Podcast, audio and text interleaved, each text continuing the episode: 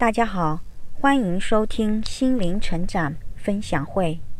要容许自己有无力的时候。生活中，我们不可能总保持着阳光和能量满满的状态。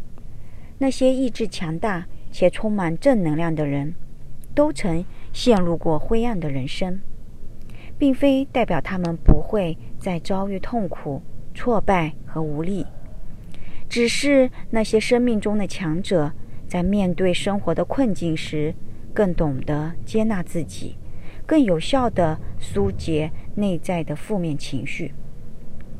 生活不可能永远向上爬升，很多时候，我们都喜欢看到自己成长、进步和向上爬升的状态，那似乎才能让自己感受到内在的美好，却疏忽了。基于物质实相背后的二元对立的定律，体验了快乐，自然也会让你饱尝一些痛苦；经历了成功，自然也曾体验过挫败。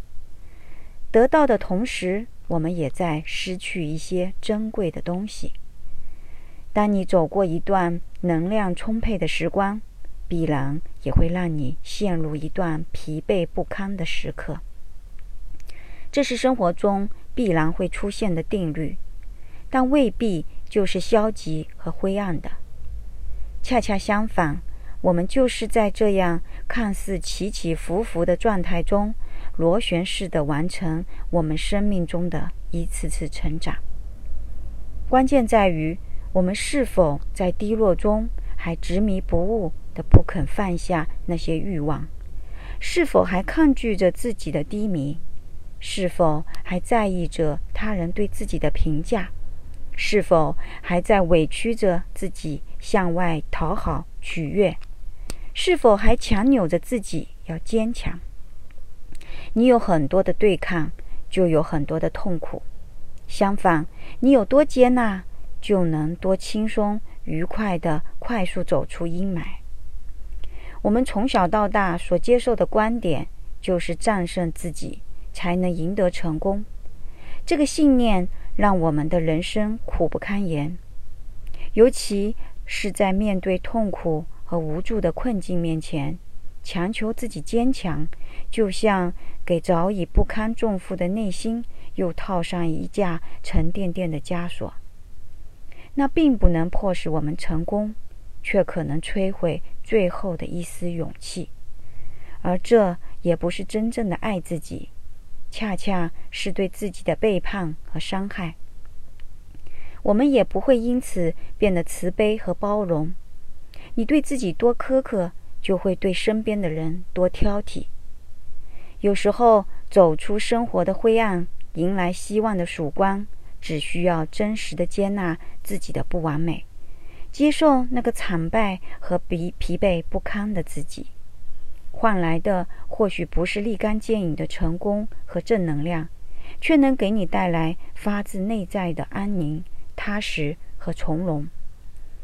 当我们不再痛苦的自我对抗，我们就可以在安宁中修复内心的创伤，为下一次的生命爬升积蓄成长的能量。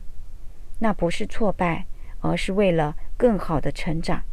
迎接更美好的自己所做出的准备。前阵子，我经历着一段极佳的状态，每天五点起床锻炼身体，似乎每天都神采奕奕、精神焕发的样子，总有用不完的能量。白天满满当当的塞满工作，晚上快乐充实的陪伴着家人，甚至还能在睡前完成一段阅读学习的时光。大多数夜晚都睡得很香，甚至一觉到天亮。这样的状态真的让人很欣喜。